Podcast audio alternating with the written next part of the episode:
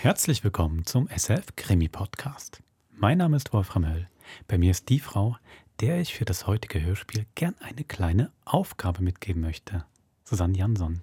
Hallo Wolfram, es ist wieder einer dieser Aufgabentage für mich. Nein, nein, die wird ganz schön. Okay. Nämlich möchte ich gerne, dass du folgende kleine Sequenz im Hörspiel findest.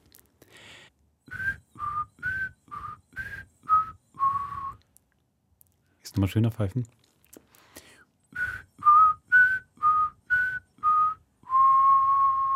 Alles klar, es war tatsächlich schöner. Gut. Gehe ich mal auf Spurensuche. Geh auf Spurensuche. Ich habe dir natürlich die Aufgabe gegeben, weil wir heute ein Sherlock Holmes Hörspiel haben und wir haben schon öfters darüber gesprochen, wie für Holmes diese kleinen Details so wahnsinnig wichtig sind. Und da finde ich jetzt schön, da du ja eigentlich quasi der Holmes zu meinem Watson bist, würde ich sagen. Und ich bin der Watson zu deinem Holmes, wie auch immer. Du bist einfach gut und du bist genial, du wirst die Sachen finden. Und dann wirst du auch wissen, ob es wichtig ist fürs Hörspiel oder nicht. Das heißt, das Geheimabkommen oder der Marinevertrag oder das Flottenabkommen. Man sieht, es ist durch viele Jahrzehnte schon gereist und hat äh, diverse Titel. Alle erzählen aber dieselbe Geschichte. Mhm. Ein schöner, klassischer, wie immer mhm. erstaunlich in einer Stunde gut erzählbarer Holmes-Fall. Mhm. In diesem Sinne, viel Vergnügen beim Fall und bei der Spurensuche. Viel Spaß.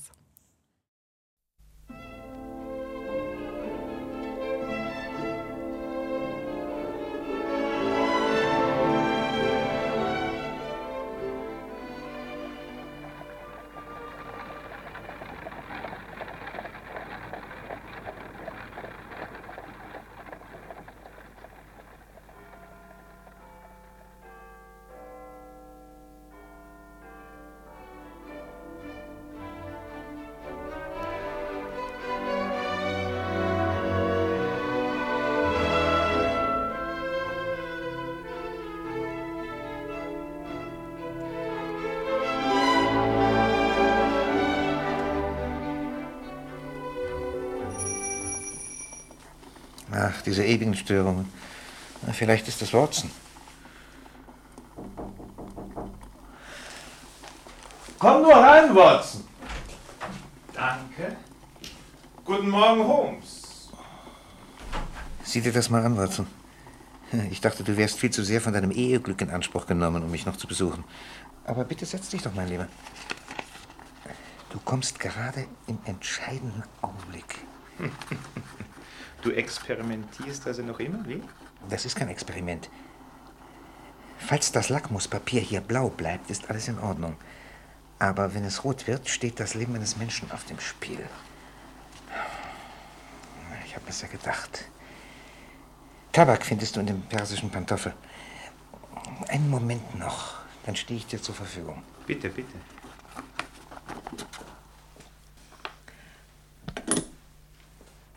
Nur noch eine kleine Notiz. Blau. So, das hätten wir. Na, mein lieber Watson, was führt dich zurück in unsere, pardon, in meine bescheidene Hütte? Ich war wirklich recht beschäftigt, das muss ich zugeben. Beschäftigt. Aber ich sehe schon, du kommst als Unheilsbote, sonst würdest du nicht so nervös mit dem Stück Papier da herumspielen. Na, also, was ist los? Es ist ein Brief. Ich habe ihn soeben erhalten. Und jetzt sagt mir mein kleiner Finger, dass du ihn mir gerne vorlesen möchtest. Naja, ich dachte. Na, schieß los. Er stammt von einem alten Schulkameraden. Ein ungewöhnlich begabter Junge, heimste jeden Preis ein, den das verflixte Penal zu vergeben hatte. Dann ging er nach Cambridge und schließlich ins Auswärtige Amt. Glänzende Beziehungen. Wer? Äh, Lord Holdhurst ist sein Onkel. Politiker in der Familie, so. Das ist immerhin ein guter Anfang. Aber jetzt äh, zum Brief, Watson. Also hör zu. Er kommt aus Briarbrae bei Walking. Mein lieber Watson, so schreibt mein Freund, du erinnerst dich doch sicher noch an die alte Kaulquappe Phelps, der in der Quinta saß, als du schon Untertertianer warst. Kaulquappe. Ja, zu komisch, nicht? Ja. Also, möglicherweise hast du sogar erfahren, dass ich eine gute Stelle im Auswärtigen Amt bekam und einen sehr ehrenvollen Vertrauensposten innehatte, bis ein entsetzlicher Vorfall meine Laufbahn mit einem Schlag beendete. Aha. Auf die Einzelheiten kann ich jetzt nicht eingehen. Ich habe mich gerade erst von einem schweren Nervenzusammenbruch erholt und bin noch äußerst geschwächt. Heute will ich dich nur fragen, ob du deinen berühmten Freund Mr. Sherlock Holmes dazu bewegen könntest, mich zu besuchen. Ich möchte unbedingt seine Meinung erfahren, denn solange ich unter diesem Albdruck lebe, erscheint mir jeder Augenblick wie eine Ewigkeit. Versichere ihm bitte, dass ich ihn nur deshalb nicht schon früher um Rat gebeten habe, weil ich seit dem schweren Schlag kaum mehr bei Verstand war und nicht etwa, weil ich seine Fähigkeiten unterschätze. Ich bin immer noch so schwach, dass ich diesen Brief diktieren muss. Bitte tue dein Möglichstes, ihn hierher zu bringen. Dein alter Schulkamerad Percy Phelps. Das sagt uns sehr wenig. Tja, so gut wie gar nichts. Und doch, lass mal sehen. Bitte? Die Handschrift ist ganz interessant. Es ist nicht seine eigene. Eben. Die Schrift einer Frau. Einer Frau? Das kann doch nicht stimmen. Und zwar einer Frau von ganz außergewöhnlichem Charakter. Immerhin etwas, wenn man gleich zu Beginn einer Nachforschung erfährt, dass der Klient, zu seinem Glück oder Unglück, mit einer ungewöhnlichen Persönlichkeit in enger Verbindung steht. Dann willst du der Sache also nachgehen? Mein Interesse ist bereits geweckt. Bist du abkömmlich? Natürlich. Dann fahren wir sofort nach Woking und sehen uns den Fall deines unglücklichen Diplomaten erst einmal an. Ja, großartig. Also auch nach Woking. Miss Hudson, einen Mantel für Mr. Holmes.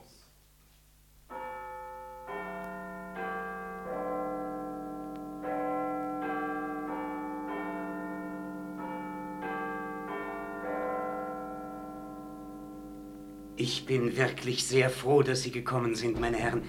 Percy fragt schon den ganzen Morgen nach Ihnen. Wie geht es ihm? Er klammert sich an jeden Strohhalm, der arme Kerl. Ich fürchte, wir können ihm vorläufig wenig Trost bringen. Sie selbst gehören wohl nicht zur Familie, wie ich sehe. Was sagen Sie da? Ach so, ja, natürlich, das, das Monogramm auf meiner Tasche. JH. Joseph Harrison, so lautet mein Name. Sie haben recht, ich gehöre noch nicht zur Familie, aber das ist nur eine Frage der Zeit. Percy ist mit meiner Schwester Annie verlobt. Sie hat ihn die ganzen zwei Monate hindurch aufopfernd gepflegt und ist doch jetzt bei ihm. Aber vielleicht gehen wir lieber gleich auf sein Zimmer. Hier sind Sie, Percy. Dr. Watson und äh, Mr. Sherlock Holmes. Herein, herein. Welche Freude, Sie zu sehen. Soll ich euch allein lassen, Percy? Nein, nein, bleib, Annie. Gern, wie du willst. Watson, wie geht's dir? Hinter deinem Schnurrbart hätte ich dich nie erkannt. Oh, ich kann nicht klagen, Kaulquappe. Oh, pardon. Natürlich Mr. Percy Phelps. Und das ist also dein berühmter Freund. Ja, der bin ich, wenn Sie nichts dagegen haben. Freut mich, Sie kennenzulernen, Mr. Holmes. Bitte, nehmen Sie Platz. Verzeihen Sie meine Ungeduld, aber Sie verstehen gewiss, wenn ich ohne lange Umschweife auf diese unglückliche Sache zu sprechen komme. Ich bitte darum. Unser Freund Watson hat Ihnen ohne Zweifel bereits erzählt, wie ich ins Außenamt gekommen bin. Zugegebenermaßen hauptsächlich durch die Protektion meines Onkels, Lord Holdhurst. Als mein Onkel dann in der gegenwärtigen Regierung Außenminister wurde, übertrug er mir mehrere vertrauliche Missionen, die ich regelmäßig mit Erfolg durchführen konnte. So kam es, dass er schließlich volles Vertrauen in mich setzte. So? Ja. Eines Tages, vor fast zehn Wochen, ließ er mich in sein Privatkabinett rufen. Das war am 23. März dieses Jahres. Guten Tag, lieber Onkel. Ah, da bist du ja, mein Junge. Guten Tag. Wie geht's dir? Ausgezeichnet. Vielen Dank, Onkel. Freut mich, freut mich. Jetzt hör mal gut zu. Bitte? Angesichts der sehr zufriedenstellenden Arbeit, die du in letzter Zeit für uns geleistet hast, habe ich mich entschlossen, dir eine Aufgabe von größter Wichtigkeit anzuvertrauen. Ja? Diese Dokumentenrolle, sie ist das Original des geheimen Flottenabkommens zwischen England und Italien. Ich nehme an, du hast schon davon Leuten hören. Ja, allerdings. Bedauerlicherweise sind Gerüchte darüber bereits in die Presse geraten. Ja, das habe ich erfahren. Gut. Dann ist dir auch gewiss klar, wie wichtig es ist, dass nicht noch mehr an die Öffentlichkeit dringt. Die Franzosen und Russen würden ein Vermögen bezahlen, um hinter den Wortlaut zu kommen. Eigentlich dürften die Papiere überhaupt nicht aus meinem Büro entfernt werden. Aber ich muss unbedingt sofort davon eine Kopie haben. Ich verstehe. Und ich möchte, dass du die Abschrift anfertigst. Nimm das Abkommen gleich mit und hüte es wie deinen Augapfel. Ich werde Anweisung geben, dass du hier im Gebäude bleiben kannst, nachdem alle anderen weggegangen sind. So hast du die Möglichkeit, das Dokument in aller Ruhe abzuschreiben. Sobald du damit fertig bist, Bringe sowohl das Original wie die Kopie an einen sicheren Ort, hinter Schloss und Riegel, und übergib mir beides morgen früh persönlich. Ist das klar, Percy? Mach dir keine Sorgen, Onkel. Ich habe volles Vertrauen in dich, mein lieber Junge. Volles Vertrauen, verstanden? Ich tat genau wie geheißen, Mr. Holmes. Nachdem alle meine Kollegen weggegangen waren, sah ich mir das Abkommen genau an. Ich merkte sofort, dass mein Onkel seine Bedeutung keineswegs übertrieben hatte.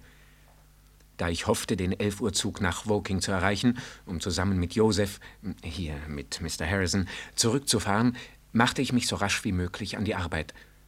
Der Text war jedoch sehr lang und auch noch auf Französisch abgefasst, so dass ich um 9 Uhr erst ein Drittel geschafft hatte. Es war nun klar, dass ich den Zug keinesfalls erreichen würde.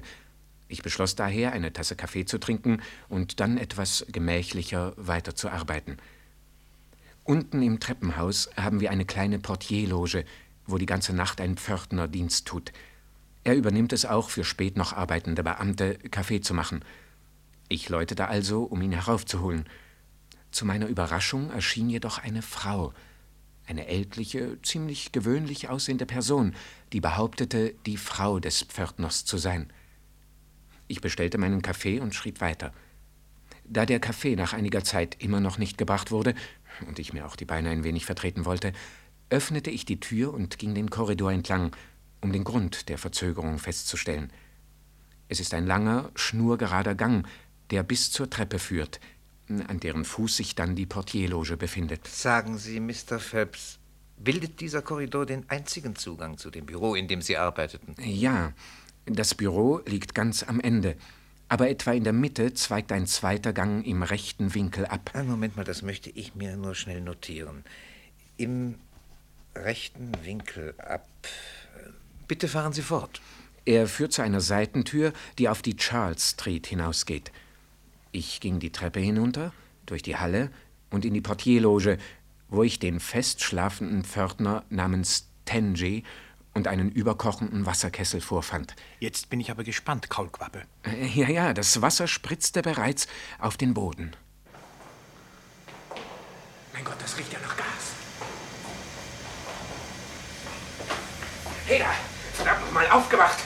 Tenji, wachen Sie auf. Ja? Was ist Was zum Teufel? Oh, oh Mr. Phelps, Sir. Den Kessel weg. Ja, Stellen Sie das Gas ab, Tenji. Hier schwimmt ja alles. Das Fenster auf.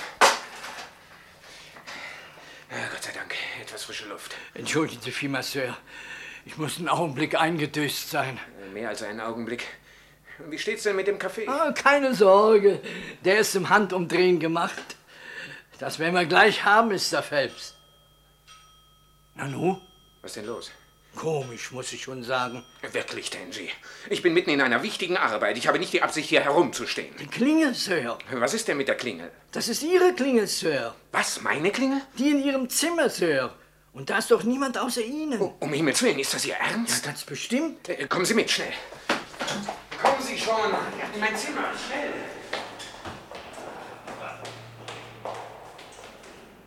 Schnell, schnell.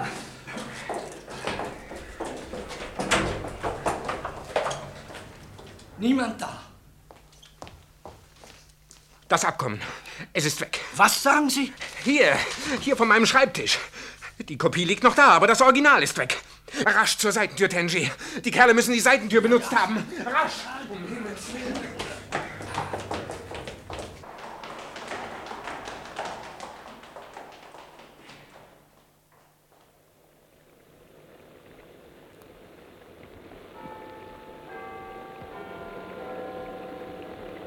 Sergeant! Sergeant! Ja, Sir? Ein Einbruch im Außenamt. Ein äußerst wichtiges Dokument ist soeben aus dem Auswärtigen Amt gestohlen worden. Ist jemand hier vorbeigekommen? Ich stehe schon seit einer Viertelstunde bei diesem Wetter hier. Seither ist niemand vorbeigekommen, außer einer alten Frau mit einem Schal. Das war sicher meine Alte auf dem Heimweg. Sonst niemand. Keine Menschenseele. Dann haben sich die Kerle wohl in die andere Richtung verkrümelt. Kommen Sie, Sir. Moment mal. Äh, Wo ist die Frau hingegangen? Darauf habe ich nicht geachtet. Aber sie schien mir in Eile. Wie lange ist das her? Reine Zeitvergeudung, Sir. Sie glauben doch nicht, dass meine Alte was damit zu schaffen hat. Hören Sie auf mich. Die haben sich dort runter verzogen. Na schön. Kommen Sie, Sergeant. Wir müssen das Dokument unter allen Umständen zurückbekommen. Schließlich gingen wir ins Amt zurück und suchten Treppenhaus und Korridor ab. Ohne jedes Ergebnis, natürlich. Keinerlei Spuren? Nein, Watson. Der Korridor, der zu meinem Büro führt, ist mit Parkett ausgelegt. Da bleibt jeder Schmutz haften. Aber es war nichts zu entdecken. Hatte es an dem Abend geregnet? Äh, ja, natürlich. Äh, schon seit dem späten Nachmittag, glaube ich. Und trotzdem fand sich keinerlei Abdruck auf dem Parkett. Hm, Diese Kette von Ereignissen ist tatsächlich bemerkenswert. Und die Fenster in Ihrem Zimmer? Sie waren von innen verschlossen. Wir haben sie untersucht. Und der Kamin? Mein Büro hat keinen Kamin. Auch sonst keinerlei Anhaltspunkte. Kein Tabakgeruch zum Beispiel. Da ich selbst nicht rauche, wäre mir das bestimmt aufgefallen. Allerdings. Und was haben Sie daraufhin getan? Der Sergeant und ich, wir waren beide der Meinung, dass es das Beste sei, die Frau abzufangen, bevor sie die Dokumente beiseite schaffen konnte. Vorausgesetzt natürlich, dass sie es war. Er setzte sich mit Scotland Yard in Verbindung und sofort erschien ein Detektiv, Mr. Forbes. Kennst du ihn, Holmes? Ja, flüchtig. Wir nahmen eine Droschke und fuhren direkt zu Tangys Wohnung in Buxton. Dort öffnete uns seine Tochter die Tür. Sie sagte, ihre Mutter sei noch nicht nach Hause gekommen. Wir traten also ein und warteten. Nach einiger Zeit wurde die Haustür geöffnet. Ja, um was handelt es sich? Können wir Mrs. Tenji sprechen? Ma! Hau ab! Moment mal bitte. Hier warten zwei Männer auf dich, Ma. Die können lange warten. Bleiben Sie hier. Ja, Mr. Forbes. Die kriege ich schon. Sie haben Ihre Mutter gewarnt. Klar. Was denn sonst? Die will mit euch nichts zu schaffen haben. So, und warum? Lassen Sie mal Ihre Finger von mir. Ich habe ihm doch jeden Penny bezahlt. Ehrlich, jeden Penny. Was braucht er mir da noch, euch auf den Hals zu schicken? Das ist doch... Oh, das ist ja Mr. Phelps vom Büro. Ganz recht, Mrs. Tenji. Und dieser Herr kommt von Scotland Yard. Ach, ach du liebe Güte. Und ich habe gedacht, ihr wärt die Gerichtsvollzieher. Gerichtsvollzieher? Ja, wissen Sie, wissen Sie, der Gemüsehändler an der Ecke. Mit dem haben wir nämlich Krach. Ewig schon. Stimmt doch, Ada. Ja, Ma. Behauptet einfach, wir schulden ihm eine Riesensumme. Merken Sie denn nicht, wenn Sie ehrliche Leute vor sich haben, habe ich zu ihm gesagt. Aber der lässt nicht locker, der Kerl. Auf solche Ausreden fallen wir nicht herein, Mrs. Tenji. Ich glaube, Sie wissen genau, weshalb wir hier sind. Ich weiß von gar nicht. Oder handelt es sich vielleicht um meinen Alten? Der hat nichts verbrochen. Der hat noch nie was Böses getan. Ja, ja, ja, ja, das wissen wir. Na also. Aber wir haben Grund zu der Annahme, dass Sie ein wichtiges Dokument aus dem Auswärtigen Amt entwendet haben. Ich soll ein Und dass Sie Dokument- schnell nach Hause gelaufen sind, um es hier zu verstecken. Also, da hört sich doch alles auf. So, sowas habe ich noch nie gehört. Nie im Leben. Du, Ada? Nein, Ma. Also, wenn meine arme alte Mutter das gehört hätte, die hätte sich im Grabe rumgedreht. Wie dem auch sei, Mrs. Tenji. Ich muss leider darauf bestehen, dass Sie mich nach Scotland Yard begleiten. Eine weibliche Beamtin wird Sie genau durchsuchen. Was? Da- Da soll ich mich auch noch ausziehen? Na, dass mir das auf meine alten Tage noch passieren muss. Kommen Sie, kommen Sie, keine Widerrede. Aber die Leibesvisitation bei Scotland Yard ergab gar nichts, Mr. Holmes. Da wurde ich mir der vollen Tragweite meiner entsetzlichen Lage erst recht bewusst. Ich überlegte mir, was werden würde, wenn das Abkommen in die falschen Hände geriete. Und ich dachte an die Schande, die ich über meinen Onkel gebracht hatte, von mir selbst ganz zu schweigen. Ich war ruiniert, schändlich, hoffnungslos ruiniert. Komm, komm, Percy, beruhige dich. Du darfst dich nicht wieder so aufregen. Danke, Annie. Es geht schon. Mr. Holmes, Watson, ich weiß kaum mehr, was geschah, nachdem mir das Ausmaß meines Unglücks bewusst geworden war. Ich erinnere mich nur noch vage, dass ich eine Szene gemacht habe. Ich war umgeben von einer Gruppe von Beamten. Jemand fuhr mich zum Waterloo-Bahnhof, wo wir glücklicherweise Dr. Ferrier trafen, der in der Nähe von Woking wohnt. Als wir schließlich zusammen hier im Hause ankamen, tobte ich bereits wie ein Wahnsinniger. Komm, komm, Liebling. Können Sie sich vorstellen, was sich hier abgespielt hat? Nachdem auf des Doktors Leuten hin das ganze Haus aus den Betten geholt war und mich in diesem Zustand sah. Der arme Josef musste sofort im Pyjama das hübsche Schlafzimmer hier räumen und. Und da liege ich nun. Seit neun Wochen. Meistens war der arme Kerl gar nicht recht bei Bewusstsein. Wissen Sie, es war eine Art Nervenfieber. Nur Annies, Miss Hersens, aufopfernder Pflege habe ich es zu verdanken, dass ich überhaupt noch in der Lage bin, mit Ihnen zu sprechen. Tatsächlich arbeitet auch erst seit drei Tagen mein Gedächtnis wieder einigermaßen. Und jetzt wende ich mich also an Sie, Mr. Holmes. Sie sind meine letzte Hoffnung. Mr. Phelps, Ihre Darstellung war so eingehend, dass ich nur mir wenige Fragen zu stellen habe. Eines jedoch möchte ich wissen. Haben Sie irgendjemandem erzählt, dass Sie diese Sonderaufgabe übernommen hatten? Niemanden. Auch nicht Miss Harrison zum Beispiel. Nein, Mr. Holmes. Ich war ja inzwischen gar nicht in Walking gewesen. Und niemand von hier hatte Sie zufällig an dem Tage besucht? Nein, Mr. Holmes. Kannte sich jemand von Ihrer Familie in Ihrem Büro aus? Äh, Tja, vermutlich. Äh, Doch, äh, irgendwann hatten Sie es natürlich alle einmal gesehen. Aber ich verstehe nicht recht, was Sie damit meinen. Sehen Sie irgendeine Möglichkeit, das Rätsel zu lösen, Mr. Holmes? Ich verspreche Ihnen, dass ich der Sache nachgehen und Sie über alles, was sich feststellen lässt, auf dem Laufenden halten werde. Haben Sie irgendeinen Anhaltspunkt? Insgesamt sieben. das ist eine Glückszahl. Aber ich muss sie natürlich erst überprüfen, bevor ich mich über ihre Stichhaltigkeit äußern kann. Haben Sie jemanden Verdacht? Ja, ich habe einen Verdacht. Und zwar? Ich habe den Verdacht, dass ich in Gefahr bin, vorschnelle Schlüsse zu ziehen. Ach, aber Holmes. Und jetzt, mein lieber Watson, können wir nichts Besseres tun, als nach London zurückzukehren und dort unsere Ideen eine nach der anderen zu überprüfen. Also auf Wiedersehen, Miss Annie. Vielen auf Dank, Wiedersehen. Mr. Holmes. Auf Wiedersehen, Watson.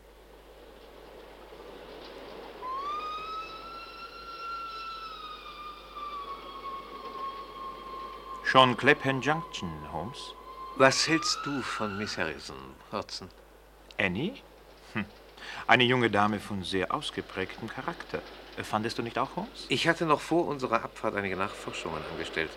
Percy hat sich letzten Winter in Northumberland mit ihr verlobt. Sie kam hierher, eskortiert von ihrem Bruder Joseph, um mit seiner Familie bekannt gemacht zu werden. Ja, und dann ereignete sich diese Katastrophe. Ist dir schon sowas vorgekommen? Ich kann mich nicht erinnern. Dem heutigen Tage müssen wir weitere Nachforschungen widmen. Äh, Meine Praxis wird aber ohne Ja, wenn dich deine eigenen Fälle mehr interessieren als die meinen, also bitte dann tu, was du für gut findest. nein, nein, ich wollte lediglich sagen, dass meine Praxis zu deiner Beruhigung auch ganz gut ein paar Tage ohne mich weiterläuft. Na also, mein lieber Watson. Um diese Jahreszeit ist sowieso nicht viel los. Dann werden wir gleich mal bei dem noblen Lord Holdhurst anfangen. Ihr Name ist mir geläufig, Mr. Holmes. Und über den Zweck Ihres Besuches bin ich mir natürlich im Klaren. Darf ich fragen, wessen Interessen Sie vertreten?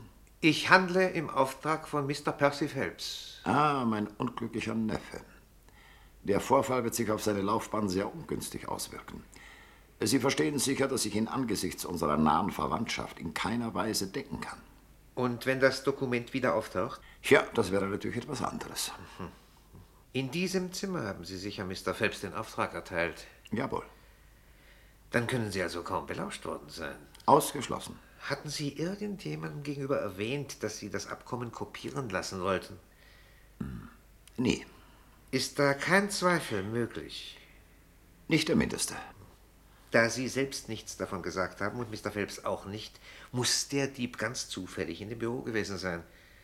Er sah das Abkommen dort liegen und nahm es mit. Meine Herren, da bin ich überfragt. Noch ein wichtiger Punkt. Sie sagten doch, soviel ich weiß, dass von dem Bekanntwerden des Abkommens sehr ernste Folgen zu befürchten seien. Ja, sehr ernste Folgen. Und sind diese eingetreten? Nein, noch nicht. Sie hätten es vermutlich zu hören bekommen, falls das französische oder das russische Außenministerium in den Besitz des Wortlautes gelangt wären. Nur allzu bald. Da bereits fast zehn Wochen verstrichen sind, darf man doch wohl annehmen, dass das Abkommen bisher nicht in die falschen Hände geraten ist. Ganz recht. Aber andererseits ist es kaum denkbar, dass der Dieb das Abkommen entwendet hat, um es eingerahmt an die Wand zu hängen. Vielleicht wartet er auf einen höheren Preis. Ja, wenn er noch lange wartet, bekommt er überhaupt nichts mehr dafür. Binnen kurzem wird das Abkommen nämlich kein Geheimnis mehr sein. Ja, aber wieso Mehr kann ich denn? darüber leider nicht sagen. Ja, aber angenommen, der Dieb wäre, sagen wir, von einer plötzlichen Krankheit befallen worden. Einem Anfall von Nervenfieber zum Beispiel. Lord Holdhurst, wir haben Ihre wertvolle Zeit schon zu lang in Anspruch genommen. Ich danke Ihnen. Äh, Keine Ursache. Auf Wiedersehen, meine Herren. Auf Wiedersehen. Auf Wiedersehen.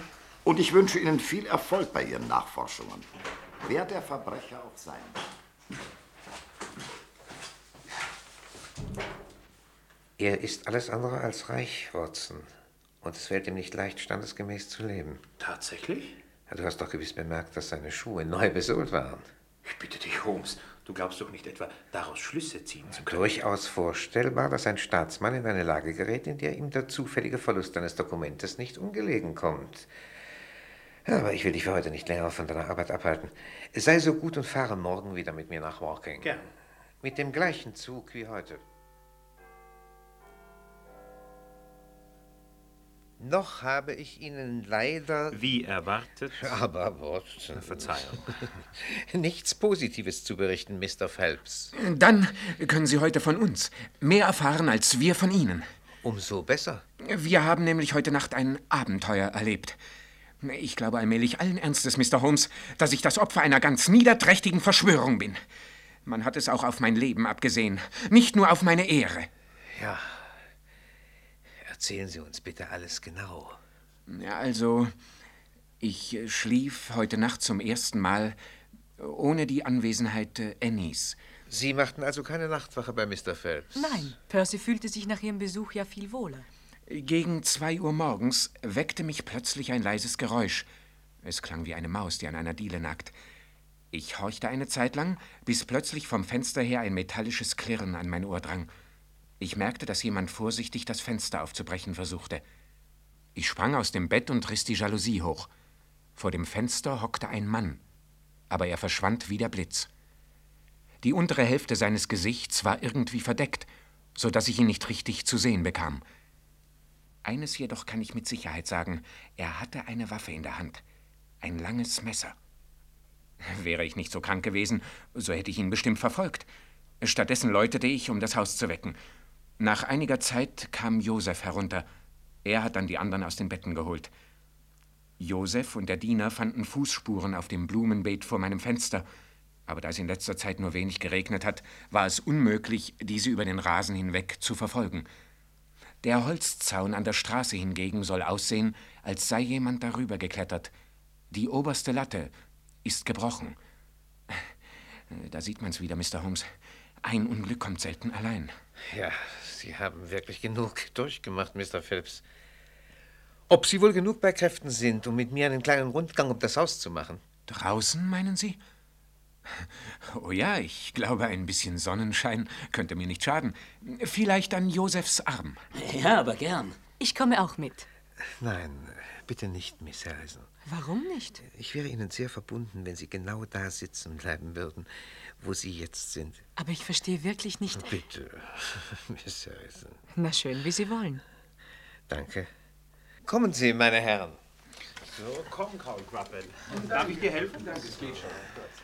Was für ein wunderschöner Tag. Hier. Hier ist die Stelle, wo der Zaun beschädigt ist. Die Latte da ist angeknackst. Mhm. Der Bruch kommt mir eher älter vor, finden Sie nicht auch? Ja? Äh, schon möglich. Ich glaube, Mr. Harrison, hier ist nichts für uns zu holen. Aber wie hübsch das Haus von hier aussieht. Welches ist Ihr Zimmer, Mr. Phelps? Das kleine Fenster links. Man sollte meinen, die Verandatüren wären für Ihren nächtlichen Besucher interessanter gewesen. Die sind aber auch von der Straße her deutlicher zu sehen. Ach so, ja. Und wie steht es mit der Seitentür? Die ist für die Lieferanten. Und nachts ist sie immer fest verschlossen. Sagen Sie, Mr. Phelps, haben Sie Silber im Haus oder sonstige Wertgegenstände? Irgendetwas, das Einbrecher reizen könnte? Nichts äh, von hohem Wert. Na, dann können wir uns ja wieder ins Haus begeben. Äh, komm, Watson. Wir gehen voraus und schauen uns das Blumenbeet unter dem Fenster nochmal an. Bitte beeilen Sie sich nicht, Mr. Phelps. Danke. Ich glaube, wir nehmen lieber den kleinen Pfad, Josef. Da geht sich's leichter. Äh, gut, Percy. Rasch, Watson. Aber ohne, dass es auffällt. Ich möchte mich einen Augenblick mit Miss Harrison durchs Fenster unterhalten, bevor die beiden uns einholen. Wie du meinst, Holmes. Aber ich würde viel dafür geben, wenn ich bei solchen Gelegenheiten deine Gedanken lesen könnte. Ich weiß wirklich nicht, was fixer ist, deine Beine oder dein Gehirn. Hallo, hallo. Da sind wir, Miss Harrison. Rasch, bitte. Ja, Mr. Holmes, was gibt es? Es ist von entscheidender Bedeutung, dass Sie genau ausführen, was ich Ihnen jetzt sagen werde. Was soll ich tun? Sie müssen den ganzen Tag bleiben, wo Sie jetzt sind. In diesem Zimmer. Lassen Sie sich durch nichts dazu bewegen, das Zimmer auch nur für einen Augenblick zu verlassen. Und wenn Sie zu Bett gehen, verschließen Sie bitte die Tür von außen und nehmen Sie den Schlüssel an sich. Wollen Sie mir das versprechen? Selbstverständlich. Und Percy? Kommt mit uns nach London. Aber ich muss mich doch um ihn kümmern. Sie helfen ihm mehr, wenn Sie bleiben, wo Sie sind. Genau wie ich es Ihnen erklärt habe. Sie kommen, Holmes. Versprechen Sie es mir, Miss Ich Harrison. verspreche es. Ausgezeichnet. Ah, Mr. Phelps. Das Blumenbeet hier verrät uns auch nicht viel. Jedenfalls dürfen wir uns durch diese Nebensächlichkeiten nicht von der Hauptsache ablenken lassen. Was äh, haben Sie jetzt vor? Ja, ich würde es für sehr nützlich halten, wenn Sie uns nach London begleiten würden. Nach London? Jetzt gleich? Naja, nachdem Sie sich ein wenig ausgeruht haben. Sagen wir gegen Abend. Vielleicht könnten wir früh essen und dann gemächlich nach London fahren. Ich bin ganz in Ihrer Hand, Mr. Holmes. Wie wäre es, wenn Joseph mitkäme, um sich meiner anzunehmen? Das halte ich für unnötig. Vergessen Sie nicht, unser Freund Watson ist Mediziner. Ach ja, natürlich. Also dann, abgemacht. Wir ruhen uns bis zum Essen ein wenig aus und fahren dann alle drei zusammen nach London.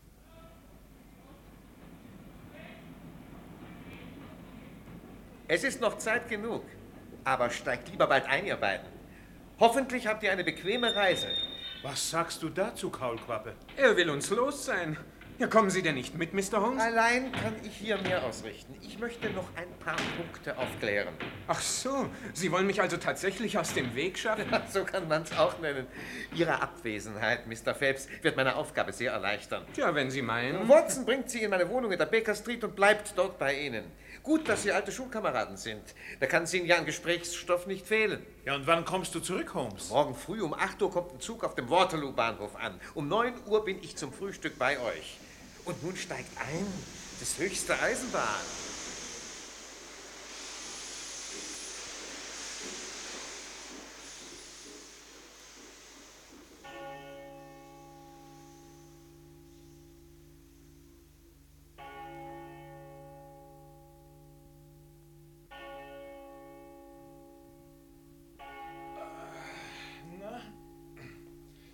Hast du geschlafen? Kaulquappe, alter Junge, hä? Nicht besonders, leider. Die Sache lässt mich einfach nicht los. Wie spät ist es, Watson? Gerade 9 Uhr.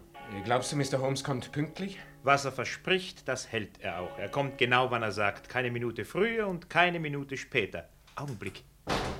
Ha, na bitte, die Haustüre. Guten Morgen, Mr. Holmes. So, da bin ich, meine Herren, wie vereinbart. Guten Morgen allerseits. Guten Morgen. Guten Morgen, Holmes. Ja, sag mal, was soll denn der Verband um deine Hand? Bist du verwundet? Oh nein, das ist nur ein kleiner Kratzer. Meine eigene Ungeschicklichkeit. Ah, der Tisch ist bereits gedeckt. Ich bin Miss Hudson im Hausgang begegnet. Da kann das Frühstück auch nicht mehr weit sein. Äh, Aber haben Sie uns denn gar nichts zu berichten? Nach dem Frühstück, mein Verehrter. Vergessen Sie nicht, dass ich heute Morgen schon 30 Meilen lang die frische Luft der Grafschaft Surrey eingeatmet habe. Ah, da ist ja die gute Miss Hudson schon. Guten Morgen, meine Herren. Morgen, Miss Hudson. Mr. Holmes hat wieder mal einen Mordshunger. Wenn Sie mehr wollen, brauchen Sie nur zu klingeln. Unsere Speisekammer ist voll. Miss Hudson ist jeder Situation gewachsen, mein lieber Phelps. Ihr Menü ist zwar beschränkt. Mr. Holmes, also ich muss schon sehr bitten. Ausreden lassen? Aber als Schottin versteht sie sich auf ein ausgezeichnetes Frühstück. Ich bringe gleich noch mal frischen Kaffee.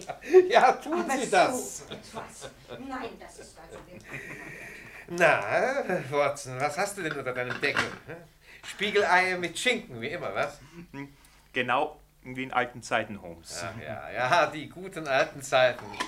Hm, Und für mich Huhn mit Curry ist ja großartig.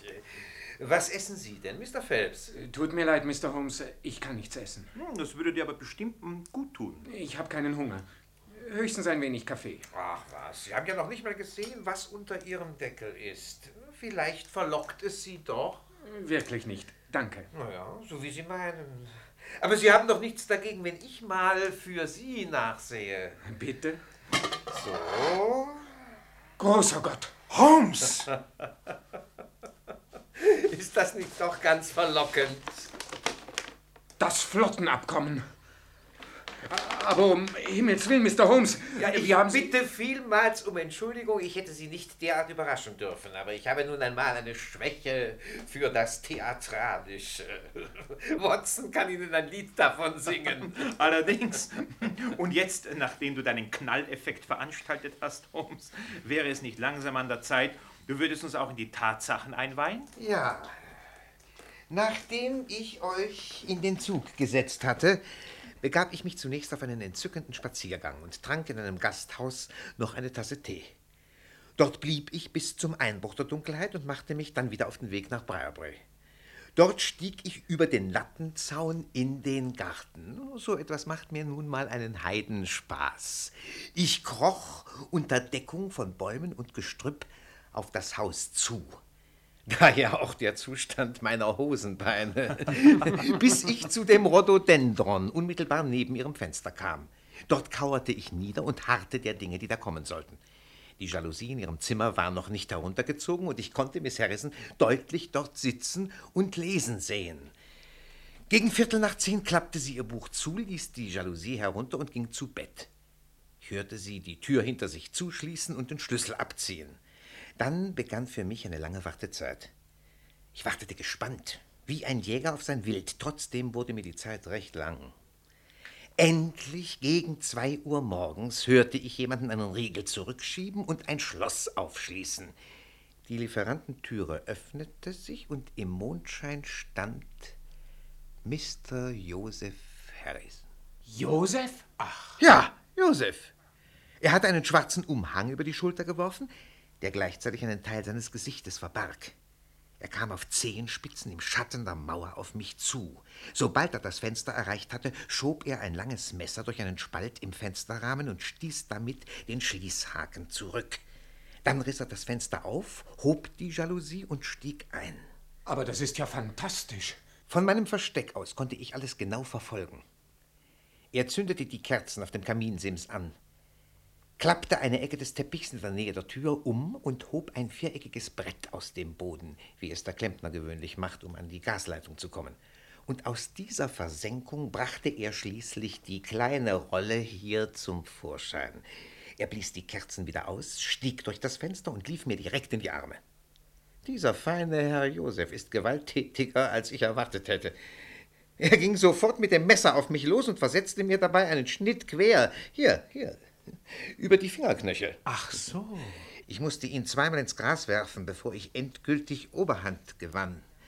Das eine Auge, das ihm nach dem Kampfe noch offen blieb, sprühte Mord und Totschlag. Aber schließlich nahm er doch Vernunft an und rückte mit dem Dokument heraus. Dann ließ ich ihn laufen. Du hast ihn laufen lassen, Holmes? Ja, ich habe unserem Freund bei Scotland Yard eine genaue Personalbeschreibung telegrafiert. Vielleicht war er flink genug, seinen Vogel nicht entkommen zu lassen. Mir soll's recht sein. Aber falls er, wie ich fast annehme, das Nest leer findet, dann sind Lord Holthurst wie unser Mr. Phelps hier vermutlich nur erleichtert. Ich glaube kaum, dass irgendjemand gesteigerten Wert auf eine öffentliche Gerichtsverhandlung legt. Äh, sagen Sie mir eins, Mr. Holmes. Soll das heißen, dass das Dokument all diese qualvollen Wochen hindurch bei mir im Zimmer gelegen hat? Allerdings. Und Josef war der Dieb? Er und kein anderer. Wie kann ich das glauben? Ja, ich fürchte, Joseph Harrison ist weit durchtriebener, als man auf den ersten Blick meinen möchte.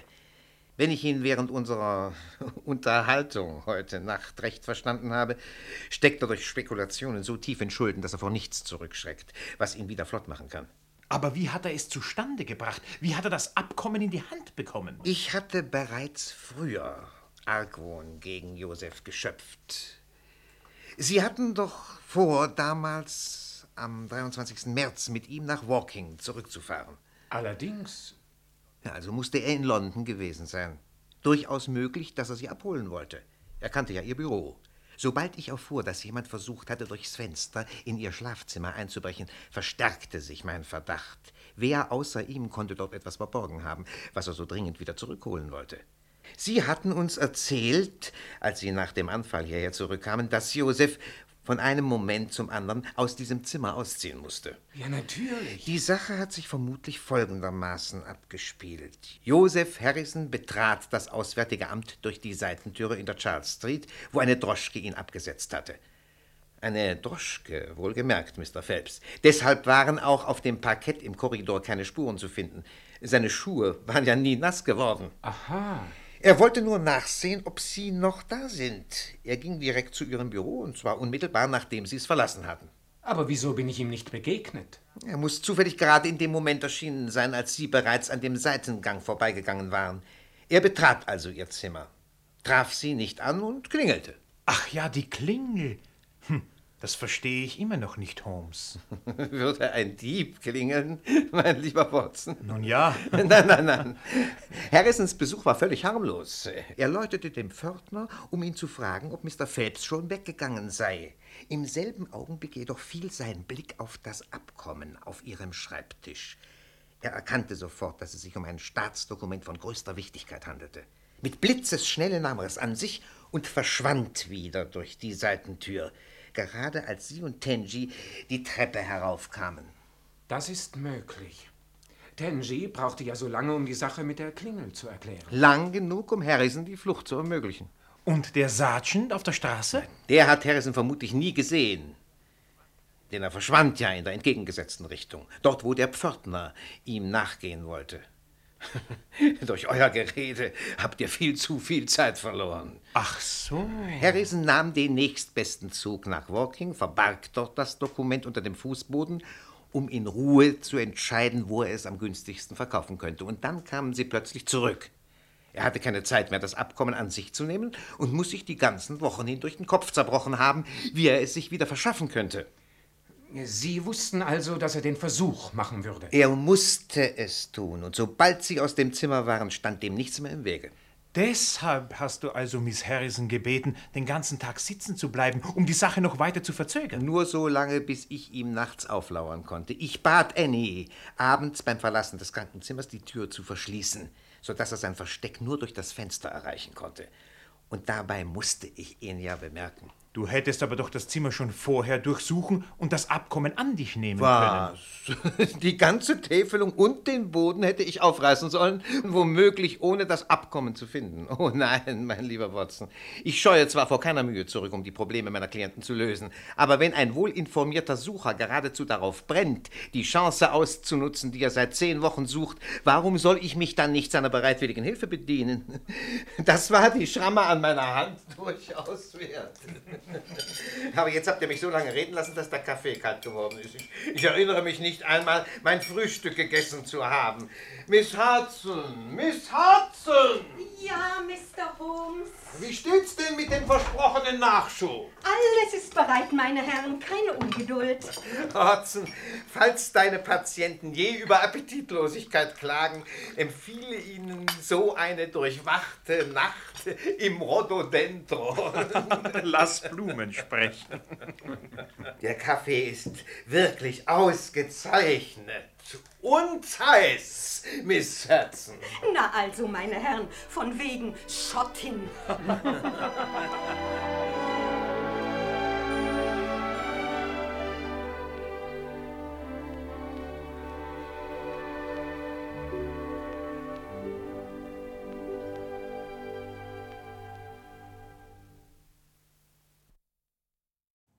Susanne, Ja, weiß, hast du es gefunden? kommt. Ich wusste, dass das jetzt kommt.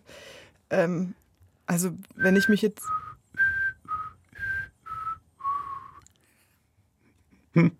Und? Nee, ich habe es wirklich nicht gefunden. Okay. Verrätst du es mir? Nein, wir machen ein Gewinnspiel. Wer es von den Hörerinnen und Hörern rausfindet und schreibt auf krimi.sf.ch, was es war und ungefähr, wann es kommt, bekommt ein Geschenk. Was denn? Ich glaube, ein Krimi, oder? Passend, ein Krimi-Buch. Ich lese Sehr immer gut. wieder Krimi-Bücher zum Prüfen für, für den Podcast. Und da kriegt der oder die kriegt ein gelesenes Krimi-Buch. Was ich gut finde. Du, Wolfram, wenn man sich so die Besetzung anschaut, ist die dann recht umfangreich. Aber beim Hören hatte ich gar nicht das Gefühl, dass da ein Dutzend Personen vorkommen. Ging dir das auch so? Total. Aber wenn man dann doch zusammenzieht, allein die Portiers-Familie sind schon mal drei. Die Tochter fand ich toll. Ja? Das war für mich wieder so eine. Wieder, wo gibt es diese Stimmen noch?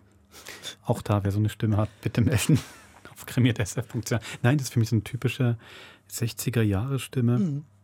Ähm, wahrscheinlich muss sich das kulturell so geändert haben, dass Leute heute nicht mehr so reden. Nicht mehr so Stimmfarben haben. Ganz kurzer Auftritt, aber tolle, tolle Stimme.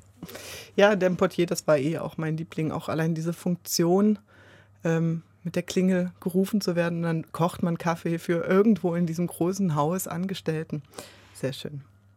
Und was mir auch gefallen hat, ist, ähm, was ja immer wieder vorkommt, Menschen werden ähm, so erschüttert durch Mhm. Vorkommnisse, dass sie da niedersinken, an Ort und Stelle. Und endlich auch mal ein Mann. Weißt du, Mhm. nicht nur die Frauen, die dann Mhm. quasi hysterisch zusammenbrechen Mhm. und dann fast sterben vor lauter Schock. Nein, der Mann ist dann neun Wochen lang vor lauter Scham, dass er diesen großen Vertrag hat sich entwenden lassen, liegt er neun Wochen lang eigentlich im Bett und hat drei Tage erst wieder Erinnerung. Finde ich super. Das hat natürlich ähm, die Sherlock Holmes-Fangemeinschaft und äh, auch Wikipedia, die hat auch wahrscheinlich von denen befüttert wird, ähm, haben das nachgewiesen. Das kommt öfter vor in diesem viktorianischen äh, Zeitalter. Dieses Gehirnfieber. Ah ja. Dafür gibt es gar nicht so eine richtige Begründung. Also das gibt es heute als Krankheitsbild nicht, aber das hat immer wieder gut gedient, um quasi einen akuten Schock körperlich so zu benutzen für Krimi-Geschichten, dass du zusammenbrichst, dass der Puls rast, dass du lichtempfindlich bist und so. Aber es scheint was Englisches zu sein. Wahnsinn, Wahnsinn. Hey, die beiden, ich finde immer wieder interessant, wenn man so verschiedene Holmes-Hörspiele hört, Mhm. wie bei uns, dass sie ja logischerweise jedes Mal anders sind. Bei den beiden dachte ich die ganze Zeit, die haben es irgendwie so lustig, ne? Holmes und Watson, unglaublich. Ho, ho, ho. Mhm. Also, eh Mhm. schon, mir gefällt natürlich dann noch dieser Witz, dass man den Kaulquappe nennt. Da wird mir auf die Schenkel geklopft. Aber auch sonst die beiden, komm, mein Kollege, ja. Aber Kaulquappe, also ich habe da eher so Zöglingszüchtigung im Schlafsaal gehört. Ja. Das war, glaube ich, nicht so liebevoll gemeint damals. Aber die beiden auch am Schluss, ne, wenn er dann sagt, jetzt heben Sie doch mal äh, den Deckel von Ihrem Essen Mhm. hoch und dann freut er sich und sagt, ich habe so einen Hang zum Theatralen. Äh, das ist dann schon sehr ähm, auch Auslegungssache der Regie, wie man den Holmes zeichnen will. Und hier war jemand sehr beschwingt, ja. Aber schön. Das wäre übrigens, ich habe dir ja schon gesagt, ich hatte eigentlich immer, wenn wir den Krimi-Podcast machen, manchmal komme ich ans Studio und sage, Susanne, ich habe keine Einführung und heute hatte ich gerade drei. Und, genau. Und eine wäre dann eben auch noch gewesen, ähm, ich hatte gedacht, das ist die Frau, die heute, die gerade ein Silbertablett vor sich hat, die silberne Glocke hochhebt und darunter die Gehaltserhöhung findet. Hatte ich noch nie. Also die silberne Glocke. Nee, aber eben, und das wäre auch ein Spoiler gewesen, aber das hätte jetzt wirklich jede Menge gegeben. Mhm. Ich finde eben auch so schön, wenn ähm, Holmes vorgestellt wird Mhm. und dann der, der, der Niederliegende sagt, Sie sind also der berühmte Freund und er sagt, ja, das bin ich, wenn Sie nichts dagegen haben. Ich dachte, das wäre auch so ein Satz, den hätte ich dir auch in den Mund legen können. Wolfram, ich war letztens ähm, auf der Suche nach einem anderen Krimi-Hörspiel im Archiv und bin dort schon wieder verloren gegangen ähm, in alten Manuskripten, Mhm. weil ich festgestellt habe, dass die wirklich ähm, das, was uns oft anspricht in dieser Geschichte, dass man schnell einsteigt, dass die Figuren irgendwie so da sind und nicht jetzt nur, weil das bekannte Figuren sind wie Sherlock Holmes. Aber ich glaube, wir müssen wirklich ein bisschen ähm, alte Manuskript ähm, Studie betreiben, weil äh, da eine hohe Kunst drin liegt. Auf zwei Seiten habe ich bei einem Manuskript, habe ich, weiß ich genau, was für Personen äh, Mhm. mir entgegen sind, warum die zusammenkommen, obwohl die beiden sich selbst vorher nicht kannten. Mhm. Die ganze Situation super knapp und trotzdem wird nebenbei noch Türen aufgemacht, Vorhänge geschlossen und Cognac Mhm. eingeschenkt und Zigarre angezündet. Aber war, war wirklich schön. Im Archiv. Ja, super. Ich habe ich hab nur gerade nachgedacht, eben auch hier bei dem Einstieg, die Elemente werden schon sehr schön hingelegt. Also es gibt die Verbindung zu Watson von dem da Niederliegenden. Mhm. Dann merkt Holmes gerade, okay, das ist aber eine Frau geschrieben. Mhm. Das heißt, da ist noch eine Frau dabei.